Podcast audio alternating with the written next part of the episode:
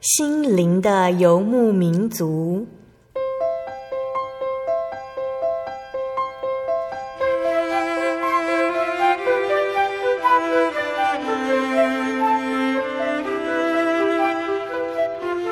在这个谁都不管谁的后现代社会里，每个人的心灵都是游牧民族。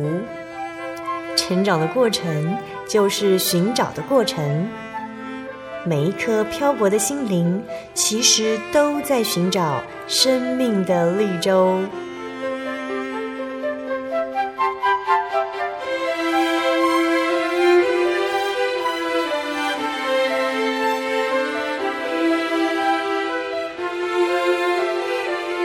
本节目由真耶稣教会台湾总会制作，欢迎收听。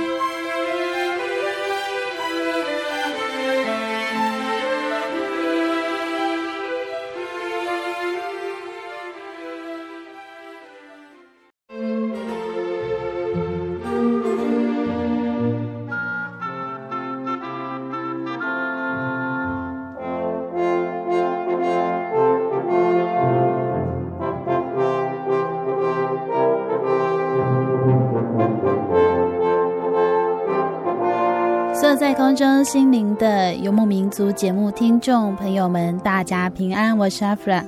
今天播出八百零四集《小人物悲喜》，耶稣给的新生命。我们专访到的是真耶稣教会嘉义教会李玉玲姐妹。在李老师的生命当中，她接触过传统信仰、一般教会以及真耶稣教会。在这样体会生命的过程中，她慢慢的去看见生命应该追求什么。找到真正的教会，成为神的儿女。在今天访谈之前呢，阿弗拉要跟大家来分享好听的诗歌，歌名是《你是配得》，歌词是这样写的：耶稣，你是配得，配得一切尊崇赞美，从昨日、今日到永远，你永不改变，独一真神。耶稣，你是配得，配得一切尊崇赞美。愿万国万民和万邦围绕你宝座前敬拜你，何等美丽！和平君王，我敬拜你，降服于你。主，你荣耀充满在全地，直到永远。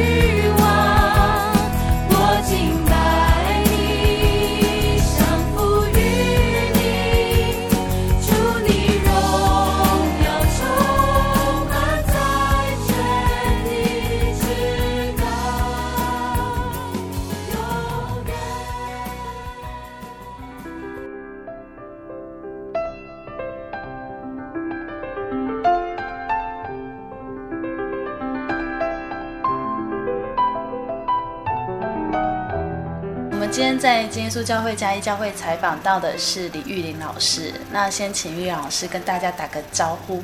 哎，各位弟兄姐妹，大家好！今天很高兴能够来上这个心理游牧民族的一个呃访谈，感谢主。嗯、李老师是从小就是基督徒吗？哎，我不是，我是在传统的一个信仰家庭里面长大。家庭对信仰的要求会不会常常会有一些信仰的活动？其实也没有，就是从小，然后妈妈他们就是会准备一些祭拜的食物啊，比如说什么七月十五啊，或者过年啊，嗯，就是一些传统的一个节日，他们就是会准备一些饭菜啊，呃，水果啊，生礼这样拜拜。然后我们从小就是跟着这样子拜，也不知道在拜什么，所以是大节日才会有一些活动。是。所以对你来说，可能就不知道在拜什么，但是也是跟着拜这样。对对对。有没有去思考过信仰这个问题？好像就从来没有，好像就是说，哎、嗯，很自然而然，就是大人拿香，我们就分个香给你拜，你就是、嗯、哦就拜，也不知道在拜什么。到长大一点了，可能国中、高中还是会这样吗？哦，那时候是呃，譬如说像联考的时候啊，就。爸爸妈妈就说：“哎，你要去庙里面拜拜啊，啊看能不能求个呃考个比较好的学校啊。嗯嗯”然后那时候也是就跟着说：“哇，就是要跟神明祈求，然后是不是可以让我哎可以考好一点，或者说你的生活比较顺利这样子。”所以对你来说有觉得有效吗？嗯，那时候可能是觉得心安而已吧，因为就是那时候也没有正式的来思考这样的问题，所以从来都没有去行思说。我到底在拜什么，或者说我拜这个是要做什么？反正就是，诶、欸，因为我我可能从小比较听爸爸妈妈的话，所以爸爸妈妈说什么，我就是从来就是好像就照着做，从来也不会去思考说，诶、欸，这在拜什么这样子。可是对于老师来说，你可能也不是无神论者吧？嗯，当时候应该也没有很透彻的去想这个问题，反正就是这样拜而已。但是我真的没有去思考说拜这个到底是什么。印象中就是好像大家，我们台湾大家每个人都是都在拜，啊、哈哈哈哈对，这倒也是，就是对台湾的印象可能就、啊、哦，大家很爱去庙里拜拜啊，哈，或者在家里就有一些拜拜的活动。对对，对。可是那生活当中有接触过基督徒吗？这个呃，就是在我差不多在读书的时候，应该算是二十出头的时候。就是有一个学姐，学姐她有一次啊，她就是她常常在跟我讲说，哎，带你去教会这样，但是我推迟了好几次，后来呢想一想啊，实在是很不好意思，推迟太多次，所以有一次我就真的跟她去，可是我去到那个地方以后，他们就叫我换一套运动服，然后就在一个浴缸里面，就这样受洗，莫名其妙就就说，哎，这在做什么？第一次去就被抓去受洗，对对对，他们都根本也没有跟我讲任何的一个教义啊什么的，所以我也真的很莫名其妙。然后那一天晚上回到宿舍的时候，我们那个学姐就跟我说：“你要祷告。”我说：“啊，祷告要祷告什么？”然后他就跟我讲。后来我就真的说：“主啊，你真的在吗？”那是我第一次祷告，也是我最后一次祷告。因为后来我毕业以后就回到我的家乡嘉义，然后这时候我妈妈呢就叫我说要拜拜。后来有结婚了，然后他就带我去百货公司买了那个三宝佛，嘿，然后我真的也是成婚定型哦，都在拜，真的我已经把那个什么被带去那个什么在浴缸受洗的这个、嗯、都忘了，都忘掉了。是妈妈叫你去买这个来拜啊？对。那你先生的态度是什么？诶，因为我现在那边也是传统这样的一个拜拜啊，所以没有什么冲突。嗯。然后我真的就是。这样日复一日啊，就真的是这样拜而已。其实也只是一种心安吧。嗯。那后来是在学校当中，其中有一位那个同事啊，他就是在那个荣光堂聚会。嗯哼。后来他就一直在跟我宣教，但是我发觉我好像也不为所动，就是觉得说我都很忙，因为我每天下班要赶快去市场买菜，然后回去煮饭这样子。哎。所以日复一日啊，就是这样子盲目的这样子在拜。然后他们后来就是每个礼拜三，我们下午他们都会有一个聚会，哦，就是在图书馆那边有一个聚会，然后他们都会邀我。后来我也慢慢的有去接触。然后呢，有一次啊，就是突然间呢、啊，大概是神给我一个 当头棒喝完，他就我就觉得哎奇怪，我们学校信主的弟兄啊，我的姐妹，他们都跟我蛮好的同事，我就觉得说很奇怪，他们好像都很喜乐。然后后来我才忽然间想到说啊，我在读书时代已经曾经啊，已经受洗了，受洗过了。然后这样算不算呢？后来就是我问我们那个姊妹嘛，然后她就说。问他们的牧师啊，一个林牧师，他说我有曾经被就是在浴缸里面受洗，那这样算不算？结果那个牧师说这样就可以了，所以就不用再受洗了。嗯，嘿，所以我就很定期的去那个教会，大概就有大概有一年的时间，那甚至还去当什么儿童主日学的老师。可是我那时候其实很。战战兢兢的，因为我对于圣经我根本还不是很了解，那只好就是那个教学乡长都要备课。因为李老师的工作就是在学校当老师，是，所以老师的专长是我教国文。所以其实像这种要讲故事的课程，对你来说其实也不算很难。哦，是啊，而且我本身很喜欢小孩子，嗯、所以我就觉得说，哎，这个工作还算是蛮。这个能够得心应手，嗯、只是说对于要教导小朋友圣经，我必须要这个比较谨慎，嗯、所以我都要事先呢先备课。那李老师那个时候对信仰的看法是什么？我来信主的时候，其实我遭遇很多的一个阻挡，嗯，比如说那时候我妈就说：“我们是传统信仰，你为什么要来信这个基督？”嗯、所以每次我那时候去。那个教会聚会的时候，我非常感谢我先生，他帮我呢，诶，有一个美丽的谎言，他就说他去买菜呀、啊，不然就有事出去啊。他还帮你掩盖这样子。对，因为他知道我需要我的一个精神的一个粮食，所以，呃，我妈妈其实她也大概知道了，然后她每次回来就说：“哇，你又跑去教会了哦。”我说：“哎呀，对了对了。”那其实我妈反对的声浪非常大，后来是我爸爸，我爸也是从事教育界，他有一次就跟我妈说：“这样好了，既然因为宗教是自由的，所以他要我妈妈不要一直阻挡我。”哎，后来他们才慢慢的接受，所以后来我就因为工作的一个压力，其实我曾经得了一场很严重的病。后来我妈妈就因为看到说：“好吧，神也医治我的一个。”一个病，那他就慢慢的也不再那样的反对，所以我在二零零八年的时候，就是我先就陪我去受洗。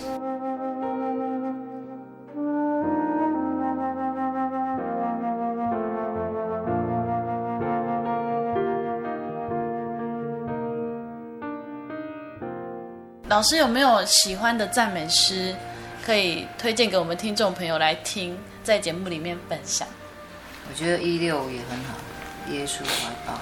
嗯，为什么会喜欢一百六十五这首诗歌？因为我觉得我感受到主恩，然后是非常的浩大，而且呢，这里面的歌词呢，我觉得就是在形容我以外，还有他在第三节他说：“世界环境虽然动乱，但是我心不必惊慌。”因为主是我们的坚固磐石，投靠他必不失望。因为现在的社会乱象，也让人家觉得生活上都觉得很惊心胆怕。所以我觉得每一个人如果能够有机会来认识这个主耶稣，我相信你的生活应该是非常的喜乐，而且每天都有平安。所以我们说，呃，信仰是要靠体验，然后科学是靠实验。嗯嗯。所以我觉得。的心呢，应该要有一个归属，然后在世能够得平安，然后死后也有盼望。只要耶稣呢做我们生命中的主，并能够让每一个人的生活都非常的一个平安。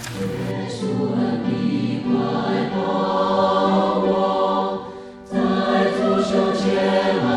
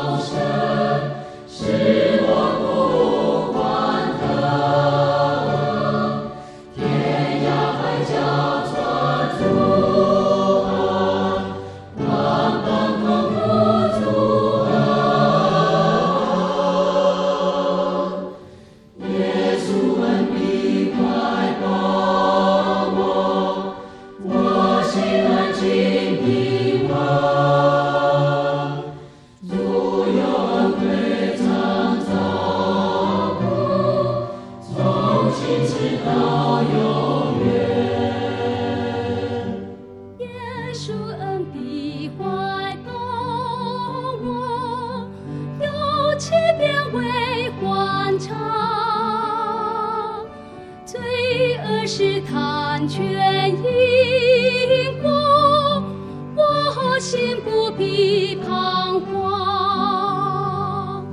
愁苦不能再绕我萤火惧怕消散在世谁又打灵战的身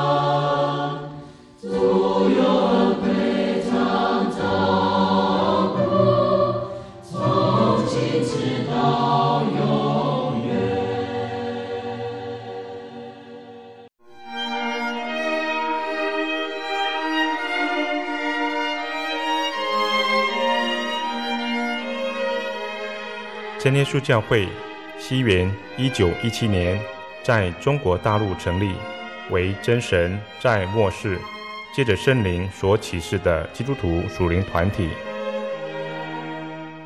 以回归圣经并延续使徒时代教会的精神，来传扬得救的全备福音。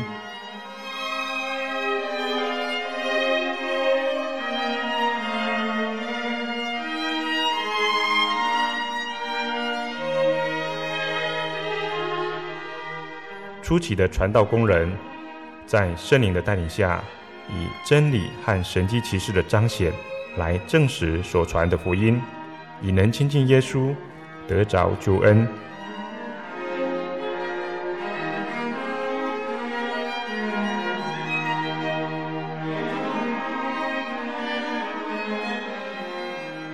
短短的几十年间，福音迅速地进展。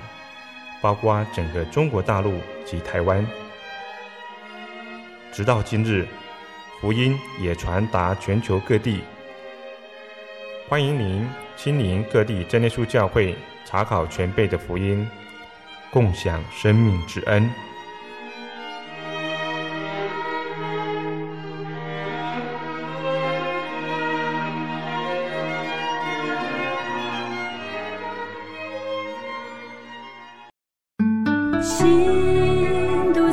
街上漫游不知何往寻寻觅觅却找不到。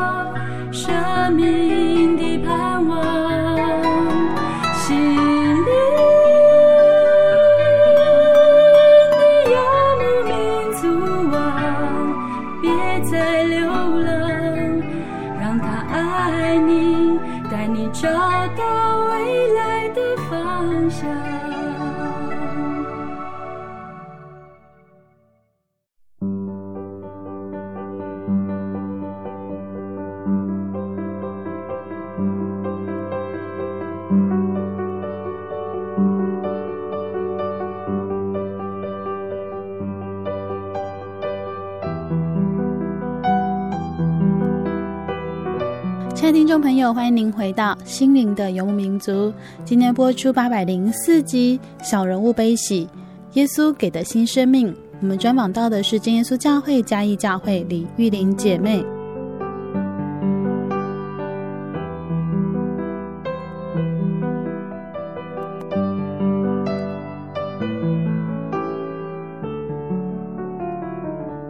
刚刚提到说，李老师是因为学校的同事在跟你传福音，所以学校的同事大家的信仰立场都很鲜明吗？对。可是对你来说，可是你会比较，我一半是这个，一半也是，因为我一半可能我在家晨昏定型都有在立佛好了，然后另外一半可是我有受洗，所以对你来说哪一边会呃给你感觉比较好，比较想要去？嗯，我后来就就没有再再礼佛了。所以你就是等于说你去参加了那个教会，然后也去当主日学老师之后，这个就不拜了。对对对。为什么会接触到真耶稣教会呢？因为李老师也说，你到那个荣光堂，那他们的教义跟真耶稣教会又有什么不一样？为什么你后来选择说离开我到真耶稣教会？因为当时候在我们学校的时候，就是真耶稣教会有办了一个生命教育。嗯，那我们那个辅导室的一个组长刚好也是我们的一个姊妹，然后我们刚好就是在放学以后我们都会聚会的时候，他就提出来，他就说：“哎，现在呢，真耶稣教会有一个。”生命教育的那个一个团体要来，那在座的各位有哪一个班级想要让这个真耶稣教会的一个生命教育来进行这样的一个活动？后来我就说，哎，那我们班可以吗？然后他就说好。结果呢，后来就是全校只有我们班，嘿，那个每一个礼拜五的一个团体活动的时间，就是很高兴也很荣幸能够有真耶稣教会的，哦，这个。姊妹啦，弟兄，他来跟我们班做一个联谊活动，所以他们来会做些什么？他们就是教导一些有关于呃，譬如说呃，生命教育方面的一个课程。嗯、那也有带诗歌啦，哦，还有带活动。嗯、那我们班的小孩都蛮喜欢的，嗯、而且我那时候就当下有一个意念，就是说很好，很不错，嗯、因为呢，把主的一个这样的一个。嗯种子呢，啊，这个可以种下，哦，那虽然可能一下子没办法看见它的一个一个一个茁长，但是或许已经这个一粒麦子种在土里，总有一天它会发芽长大的时候。因为我大概呃有接触过几次生命教育的活动，我发现他有时候会讲一些宇宙的形成啊，或者是说呃一个生命，然后再提到神的部分，所以其实那个时候跟老师。所接触的龙光堂的那个信仰，其实是有点相辅相成，觉得哎，多多少少好像是差不多这样的感觉。那那个时候，老师你带的是高中学生，对，高职生，所以他们可以接受这样的课程，所以他们非常喜欢。然后你刚提到，就是我发觉后来那个这些姊妹，因为那时候我刚好就这个班级我带了两年。两年多的时候，因为我的身体就出现了状况，我身体的健康出现状况，嘿，我就一直都每天都觉得胃很不舒服，因为我都很紧张，嗯，因为每天早上就是很早，哦，对，要很早就要到学校，然后因为我的个性又比较急，所以我做什么事都是步骤非常的快，那中午要看学生吃午餐啊、午休啊，然后打扫啊，哎呀，那。我我本身可能就是比较急性，所以我的胃呢一直就很不舒服。那我也曾经去就医嘛，嗯、那那个医生是说，呃，你必须要做胃镜检查。然后因为在我们学校的健康检查的时候，我有发现我有幽门杆菌。那那个我有跟那个诊所的医生讲，医生说，那你要给付那个药的话，必须要做胃镜才能够给付。那时候是四个月的药。那因为我很害怕，第一个我觉得。好像应该很不舒服，然后听很多人说就是不舒服，又不是很卫生，所以我一直拖拖拖拖 拖到九十五年的中秋节那一天早上，嗯，就是我自己就哈已经是很难过了，而且觉得吃东西都吃不下去，哎，就是已经已经觉得有异样，结果到那个一个诊所去的时候，他就跟我讲说。你这个不免要开一刀，哎，然后，嗯，我我就好吧，我就去检查，结果他就照那个那个什么 X 光片出来之后，因为那时候是中秋节放年假，然后叫我礼拜一的时候要去圣马尔丁再去复诊。那那天礼拜日的晚上，我看到那个转诊单，我才发现，嗯，他写了一个字，嗯，就是疑似 cancer，嗯，我当下心里就凉了一半，我想说，哇，这样好像情形不是不是很好，嗯，结果我礼拜一去的时候，就是那个医生呢，就是要喝杯剂，然后照出来就是那个 X 光片，然后。好像不是很乐观。后来我又去别家的那个诊所看，那那个诊所医生也是讲同样的话。嗯，所以对你来说，这是没有去预料过的事情。对对对，因为我觉得我从小身体就很健康。嗯，胃的状况是到教职的时候才开始有这样的状况吗？对，所以就以前也没有这样的病史，这样。没有没有。嗯。所以你会觉得说，我也直播就不舒服的一段时间，怎么就会这样？我，所以当下我很错愕，但是我又不敢让我爸妈知道，嗯、我只想跟我妹讲。嗯、我还请我妹说，你要隐瞒这个事实。后来我妹实在忍不住，就跟我爸妈讲。哇！所以我爸妈就赶快就是带我去一个高雄长庚就医。那、嗯、那个医生也是说，这个一定要开刀。嗯、原本。我开刀到一半，本来那个医生跟我我爸妈讲是说，我必须要把整个胃拿掉。哦，有这么严重哎？结果后来开到一半的时候，我听我爸讲说，医生出来跟他讲说，还可以留三分之一，嗯，幸亏还可以留三分之一，哎，所以后来就有留三分之一下来。但是我觉得说，哎，我在住院期间呢，就曾经感受到主，哎，他曾经来看过。第一次是在我的头上这边，第二次是我躺在病床上的时候，他用手呢托住我的一个臀部。嗯，那后来有呃，就是我同事说，哎，本来预料你要住个半个月，嗯，其实我第十天就出院了。这么快？对，所以我觉得真的是神在看顾。嗯、后来我就跟我一个堂姐的儿子，他就是自己有开一个小庙宇，嗯，然后他就跟我讲说。跟他分享这样的事，他就说：“哇，你们主很爱你。”我说：“怎么说？”他说：“因为他托住你的臀部，我们整个器官都是臀部在支撑，所以他觉得说我们的主很爱我。我我也感受到主真的是非常看顾我，所以我对主的一个信心更加的一个坚定。”对，这是老师你来真耶稣教会之前的事吗？还是之后呢？之前，就是。因为这样子，所以我就我这个班级等于是另外一个老师来带领。Oh, 那在这中间，我在家休养的时候，就是真耶稣教会的弟兄姐妹，像蔡姐、蔡慈英姐，还有连建老师啊，还有那个舒雅，他们都玉梅啊，他们很多姊妹啊、弟兄，他们都固定一个礼拜一天来我们家，这个跟我读经祷告，真的是那时候给我很大的一个力量。因为人在生病的期间，而且那是未知数。嗯，嗨，原本呢，医生要我这个做化疗，嗯，但是我很不愿意，因为我能想象做化疗是头发要掉光，然后会一直呕吐啊，很不舒服。后来那个当时候医院的还派护理长来跟我沟通，嗯，嗨，那我就跟他讲说，我我实在是很不想要做，那么有没有什么替代方案这样子？后来跟医生商量以后，医生说好，那你就这样好了。你你吃抗癌药，嗯，对，那后来我就吃抗癌药，嗯，那那个危险期是是五年，嗯，嘿，嗯，那我就五年当中，其实吃抗癌药也是有副作用，嗯，当下也是会洗头发的时候真的掉很多头发，嗯嗯、只是说没有让你掉光而已，嗯，嘿，啊，然后身体会比较虚弱，根本都没有什么力量，刚开始开完刀连提个水壶都提不动，嗯。因为开刀就元气大伤，而且你又是割掉一些器官。对，对，所以说，不过我很感谢主，就是在这中间有这些弟兄姐妹来，这个给我一个精神的一个鼓舞力量。所以我觉得我的身体虽然有病痛，但是我的内心是充满感谢，而且我觉得神可能就是借这个机会让我要休息。嗯，因为我记得我从小到生病之前，真的都是庸庸碌碌。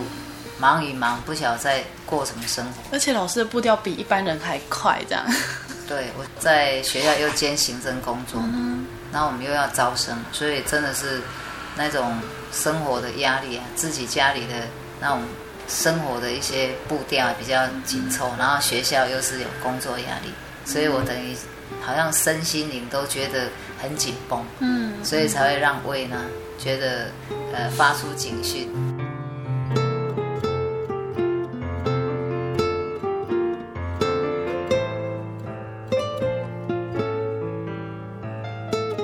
师有提到说，呃，真耶稣教会他们的生命教育到你们的班级上，所以你开始跟真耶稣教会有连结，是这个事情开始。是。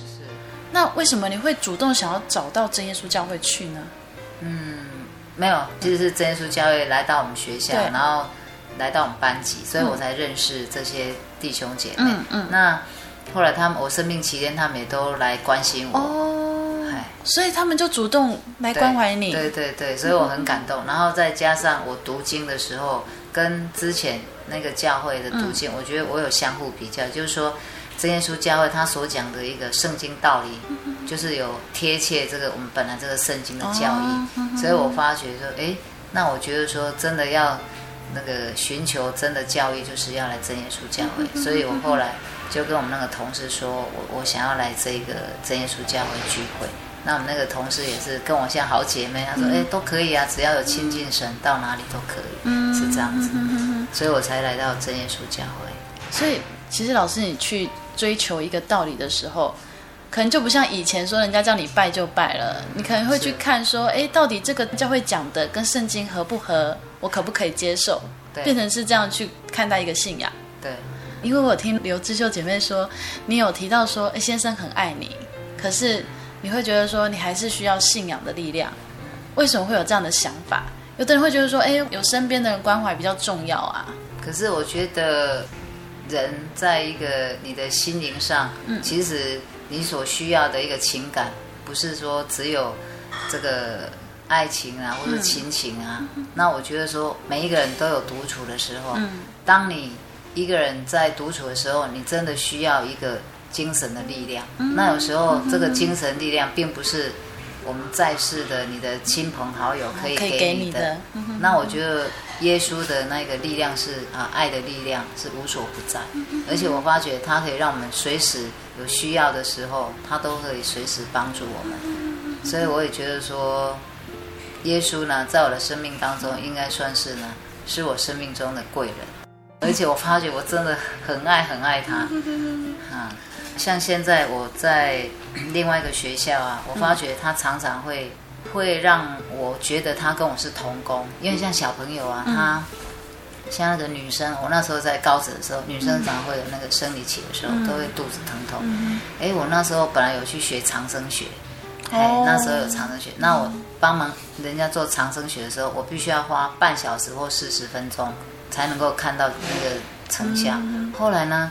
我们另外那个就是引领我啊，那个来信就是那个康玲姐妹，她就跟我说，其实你可以用祷告方式。后来我就真的尝试用祷告方式，真的，一下子呢就好了。后来我到现在这个学校呢，很多小朋友他会头晕啊、头痛啊，然后我就说，哎，来来来，老师帮你祷告。哎，真的也是哎，主与我同工，真的他就。马上了，头不痛不晕。那现在反而他们自己会主动找我，嗯、说：“哎，老师，那个某某人呢，那个肚子疼痛或发烧啊什么，老师你帮他祷告。”那真的感谢主同工，他真的就是都痊愈了。嗯、所以我就觉得说，主其实他是无所不在。嗯，以前是一个拜偶像的环境，那。和现在信耶稣的环境，刚刚老师有提到说，你觉得那是精神上的一个支持，一个力量。那以前在拜偶像的时候，不会这样觉得吗？好像没什么任何感觉，就只知道说，哎，该拜的时候拜，跟着人家台语说牙兄对拜，那、嗯、其实也不晓得要拜什么。嗯、老师的生活一向是很平顺的吧？是，从小到大，对，都就是那种可能家庭也不用让你很烦恼，然后功课你也可以应付得好，这样。可是我就总觉得心灵非常的一个虚空，就是从小到大，虽然我的生活真的是非常的平顺，嗯，爸妈很爱我，然后后来结婚也是，哎呀，我的家庭生活也很美满，可是我就不晓得，觉得在某一个一个心灵深处，好像就是缺乏什么，少了一个东西。对，然后后来我觉得，哎，遇到耶稣以后，我觉得他让我的灵性上呢，就是有成长，然后也觉得心里比较有依靠。嗯哎像以前我很怕死，嗯。对我我我从小就觉得，哎呦，死好像蛮可怕。可是我觉得神的恩典，自从认识耶稣以后，知道我们死后要往哪里去，然后刚好又遇到生了这么一场大病，我就觉得我对死已经有心理准备，就是说比较那么不惧怕，知道说你死后要往哪里去。所以我一直，其实我现在一直很希望我的先生和我的爸妈、我的弟兄姐妹都能够来信。那因为我先生他现在就是还有包袱，嗯。因为他就是必须要拜拜，呃，像李老师经过这样的信仰，先生都没有阻止你。没有，因为他自自己也是有感到，他也有神机啊，在他身上啊，他本来的手啊是有一个肌腱瘤，嗯。然后只能弯这样，没办法全部握下来。结果我就说好，那不然我来帮你祷告，然后就是一边呢这个每天按摩，结果真的哎，真的就没有了。为什么？之前他很想去开刀，然后他问医生的时候，他有去看过两个医生，医生跟他讲说这有可能复发，所以复发又要开刀。后来他想说，那那我不要开了。后来我才跟他讲说，要不然我们来祷告，然后他也很欣然接受。后来真的神医治了他。所以他自己就感受到，对他感受到，所以他其实我觉得他潜在意识应该是不排斥，只是说因为他现在现实面，那个因为本来有四个兄弟，现在剩两个兄弟，还有一个大伯在台北，所以等于是只有我们住在就近啊，所以他必须要就是祭拜这个祖先啊，这样的一个传统的一个信仰，所以我觉得他应该是还在那边徘徊犹豫。哎因为我们常常会听到，有时候可能自己来信主之后，会面临很大的阻挡。那刚刚李老师提到说，可能是妈妈反对的声音还比较大，这样子。那先生还会觉得说，很尊重你对对信仰的一个选择。对，然后又我再回过头来讲一下，就是我先最近的一个实例是他，因为他那个十年前有去，就是击碎那个什么呃肾肾有肾结石嘛。对啊，最近又复发了。嗯，结果呢，我也是有帮他祷告，然后很奇妙的，他就觉得说，哇，真的是你神很奇妙，他就自己呢在上厕所的时候就排出来。哦，对啊，他本来是已经要去看医生了，结果刚好那个医生不在那个医院，又又听说是要到又到别的医院去，结果哎那天早上的时候他在上班呢、啊，在他们办公室啊，哎上厕所，哎他就觉得啊。那一颗小石头竟然排出来了，他就觉得很奇妙，哎呀、啊，所以我相信我先有一天应该也会来信神，因为我有信心，一人得救，全家必得救。嗯，而且主耶稣真的也很爱他，对呀、啊，不用让他受那些皮肉之痛，这样。对对对。然后我要要讲一个笑话，就是我爸爸，我就一直跟他说，你一定要来信耶稣。然后他其实我们的福音茶会啊，我爸妈他没有来过。然后我爸爸他就很可爱，他就说啊，反正信什么教都好了。然后我到佛堂我可以听佛经，来你们教会我可以听圣经了。然后呢，我说可是你一定要选一项啊。他说啊，反正没关系啊，我死后我来搭野鸡车就好了。我说你一定要选，不然人家到时候没有人要你，都不让你搭车。他说你是那边的，对呀、啊、对呀，你是这边的。啊，我说你，因为你也不是纯然的佛教，也不是纯然的基督徒。还是要选择一个，对啊对啊对，不能中间站。哎呀，就是这样子。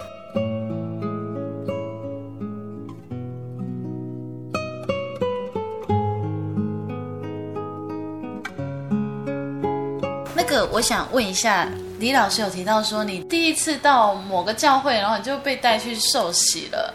那你到了真耶稣教会之后，真耶稣教会其实他们在受洗上面是有一些所谓的，他要先看看你的信仰状况如何。那个时候为什么会考虑要受洗呢？哦，那时候我后来才知道，我原来去的是那个所谓的什么，一个人家家里那个静心会。哦，浸信会。对对，后来我到真耶稣教会的时候，那个大家弟兄姐妹说，来到真耶稣教会就是必须要在活水泉源受洗才算是受洗。嗯、所以后来我那时候就一直祷告，我就说主啊，我好想受洗哦，嗯，我想要成为一个全新的人。那在受洗的一个推荐名单当中，我其实我也很紧张、很害怕。我记得那时候，呃，前一天高长还问我说：“啊，你对圣经了解吗？”我说：“哎，不是很了解，但是我已经在那个荣光堂聚会超过一年了。结果我就心里一直祷告，我说希望主啊，你能够答应让我成为你的子民。结果哇，那天早上啊，这个他们就在。那个评选那个名单啊，我就一直祷告，一直祷告。后来哇，到了下午的时候就公布名单，说我可以受洗。就隔天早上受洗的时间到了，结果我在罗大恩弟兄他们的车上的时候，也听了很多见证，那也更加添我的一个信心。哎呀，那我要受洗的那一刻，我就非常的一个感动。然后当那个传道帮我按手要受洗的时候，我是。嚎啕大哭，我觉得说主，你真的很爱我，我是一个罪人，你竟然拣选我，让我能够成为你的子民，所以我当下真的是像小孩子一般的一直哭一直哭，然后觉得说恩典呢、啊，哦，充满了我，所以我觉得我只能说我真的是非常非常的感动，也很很谢谢主的一个大爱，所以其实老师。在查考圣经的过程当中，你发现了，哎，其实受洗是要全身入水，对，所以你没有害怕，你反而是想受洗。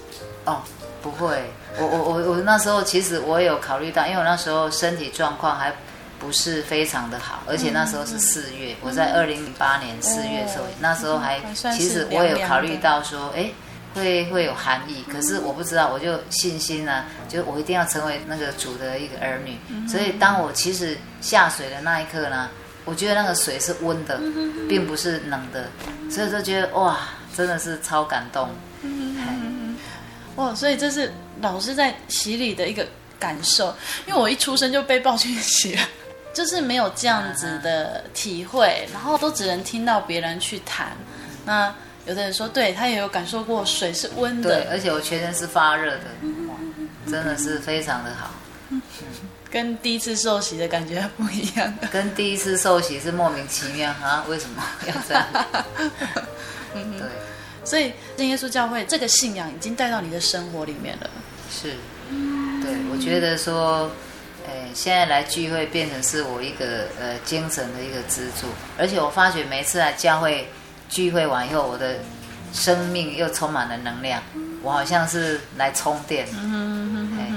对，所以我就觉得真的，而且要多看圣经了。不过多看圣经这个部分，其实我还要必须学习，因为有时候就是在生活中比较忙碌，有时候就觉得体力不是那么好，所以有时候就会疏于，有时候会没有看圣经。可是我觉得圣经真的是。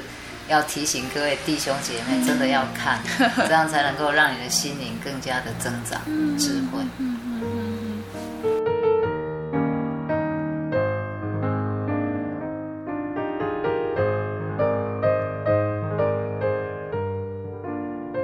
老师接触过传统的信仰，然后也到了一般的教会，然后后来到了真耶稣教会。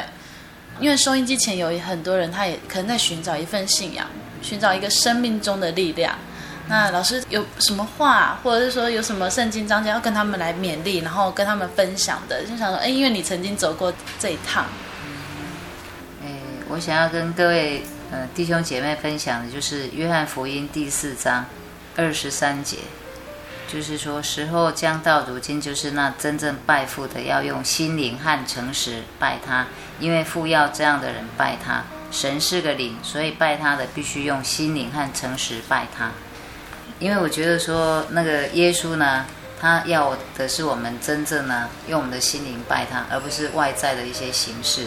所以，呃，我们每一个人都应该要顺服他，而且要很虔诚的来，呃，这个用心灵呢。呃，来这个拜他，这样呢，我们主耶稣就会非常的一个高兴。其实我觉得我以前呃从小到大，虽然生活在幸福的家庭，可是我发觉我好像都是呃别人说什么我就是跟着做什么，从来没有自己的主见，而且呢，这样也养成了我一个人生呢，人格的一个缺陷就是，我从小到大做什么事都很没有自信，我缺乏自信心，哎，所以那个虽然表象好像我非常的一个幸福，可是，呃，夜阑人静的时候很奇怪，我就觉得说我到底是怎样的一个人？有时候我一直在追求，我觉得我自己都不了解我自己是什么样的人。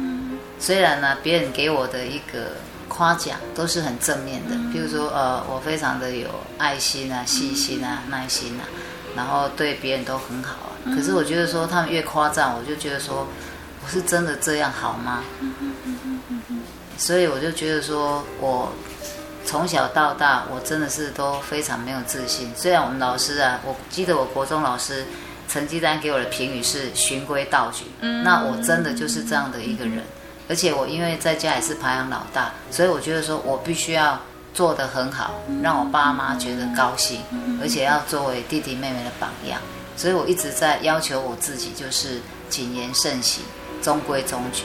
可是活在别人的期待里面。对对对对，形容的很好，很贴切。活在别人的期待中里面，可是就这样的我变成是没有了自我。嗯嗯嗯。所以这也是我一个人生中的一个败笔。而且再加上我从学校毕业以后，大学毕业就一直工作，然后好像从来马不停蹄都没有喘息过，一直到生病才真正真正休息了两年多。所以我就觉得说，我一生当中就是说我真的是忙盲目的忙，跟那个真正忙碌的忙在过生活。所以我就很感谢主，可能他就借有这样的一个让我生了这一场病，然后让我能够有休息。省思，嗯，自己未来的一个路应该怎么走？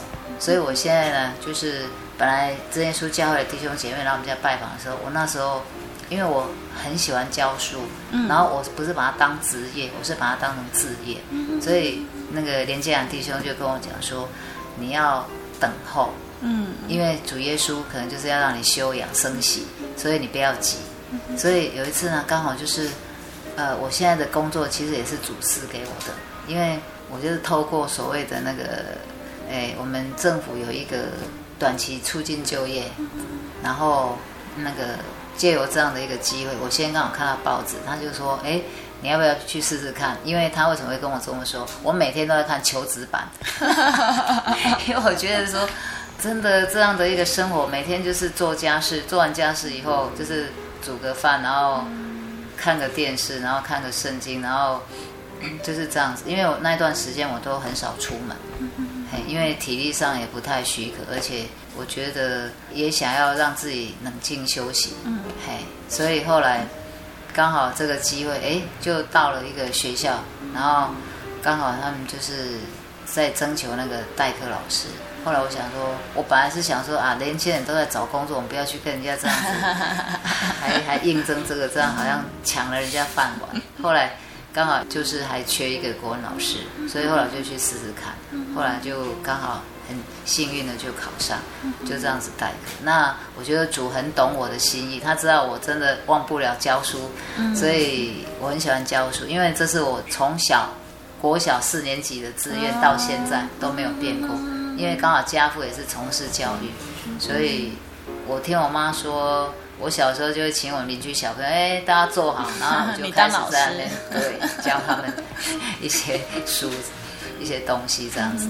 所以我我我觉得我到现在还是很喜欢教书，因为我觉得当老师可以把一些那个最重要就是那种品格教育，可以传递给这些青少年，哎，这些小孩。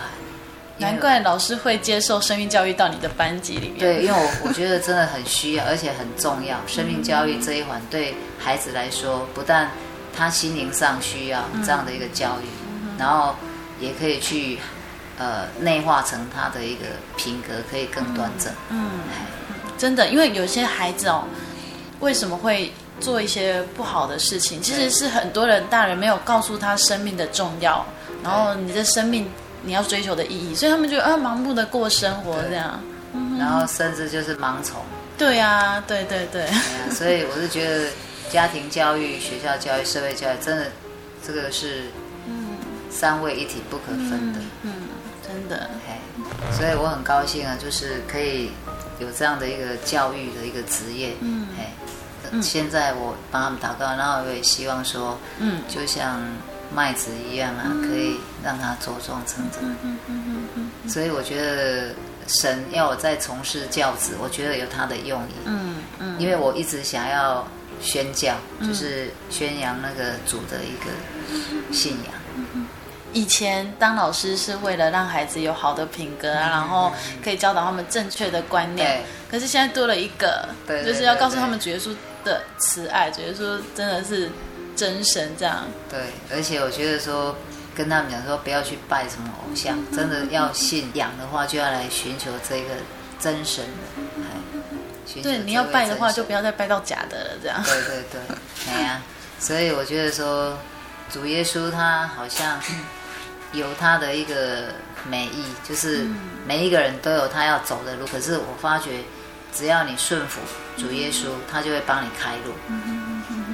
而且呢，能够让你知道你要做什么事。那我个人也希望说，有一天我真的能够成为主的器皿，啊，为他所用，然后让主的爱能够更发光发亮。我很希望这个还没有信主的这些人，能够来追求这位真神。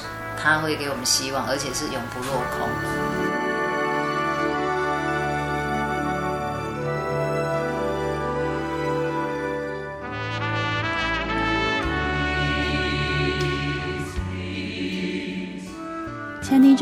在今天李玉林老师的分享里面，我们听见了，虽然他在一个传统信仰的家庭中成长，但是主耶稣的恩典却一直领导他。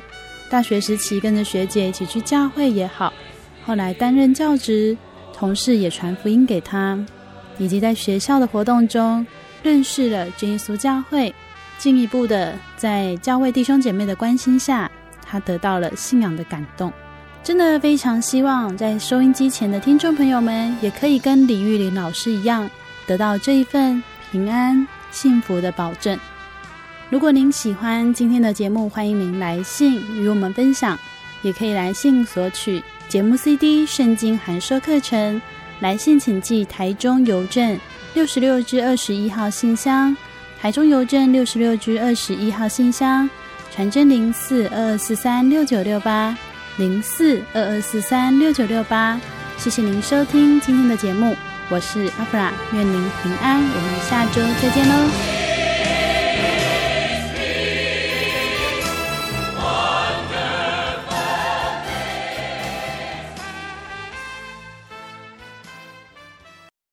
我对圣经的道理好有兴趣哦，可是又不知道怎么入门哎。你可以参加圣经函授课程啊！真的啊？那怎么报名？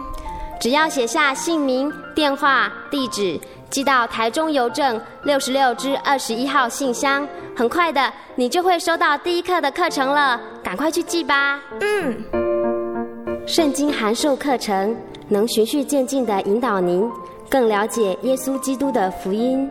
得到生命的滋润和来自信仰的力量。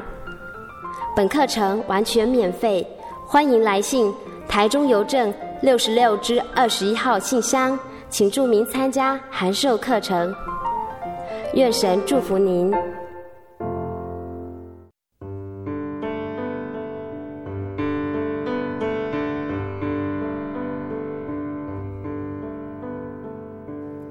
有什么地方能让你疲惫的心灵得到休息？有什么声音能抚慰你面对生活的不安与焦虑？谁能紧牵你的手，一生永不离开？谁能为你擦去眼泪？谁能为你舍弃一切？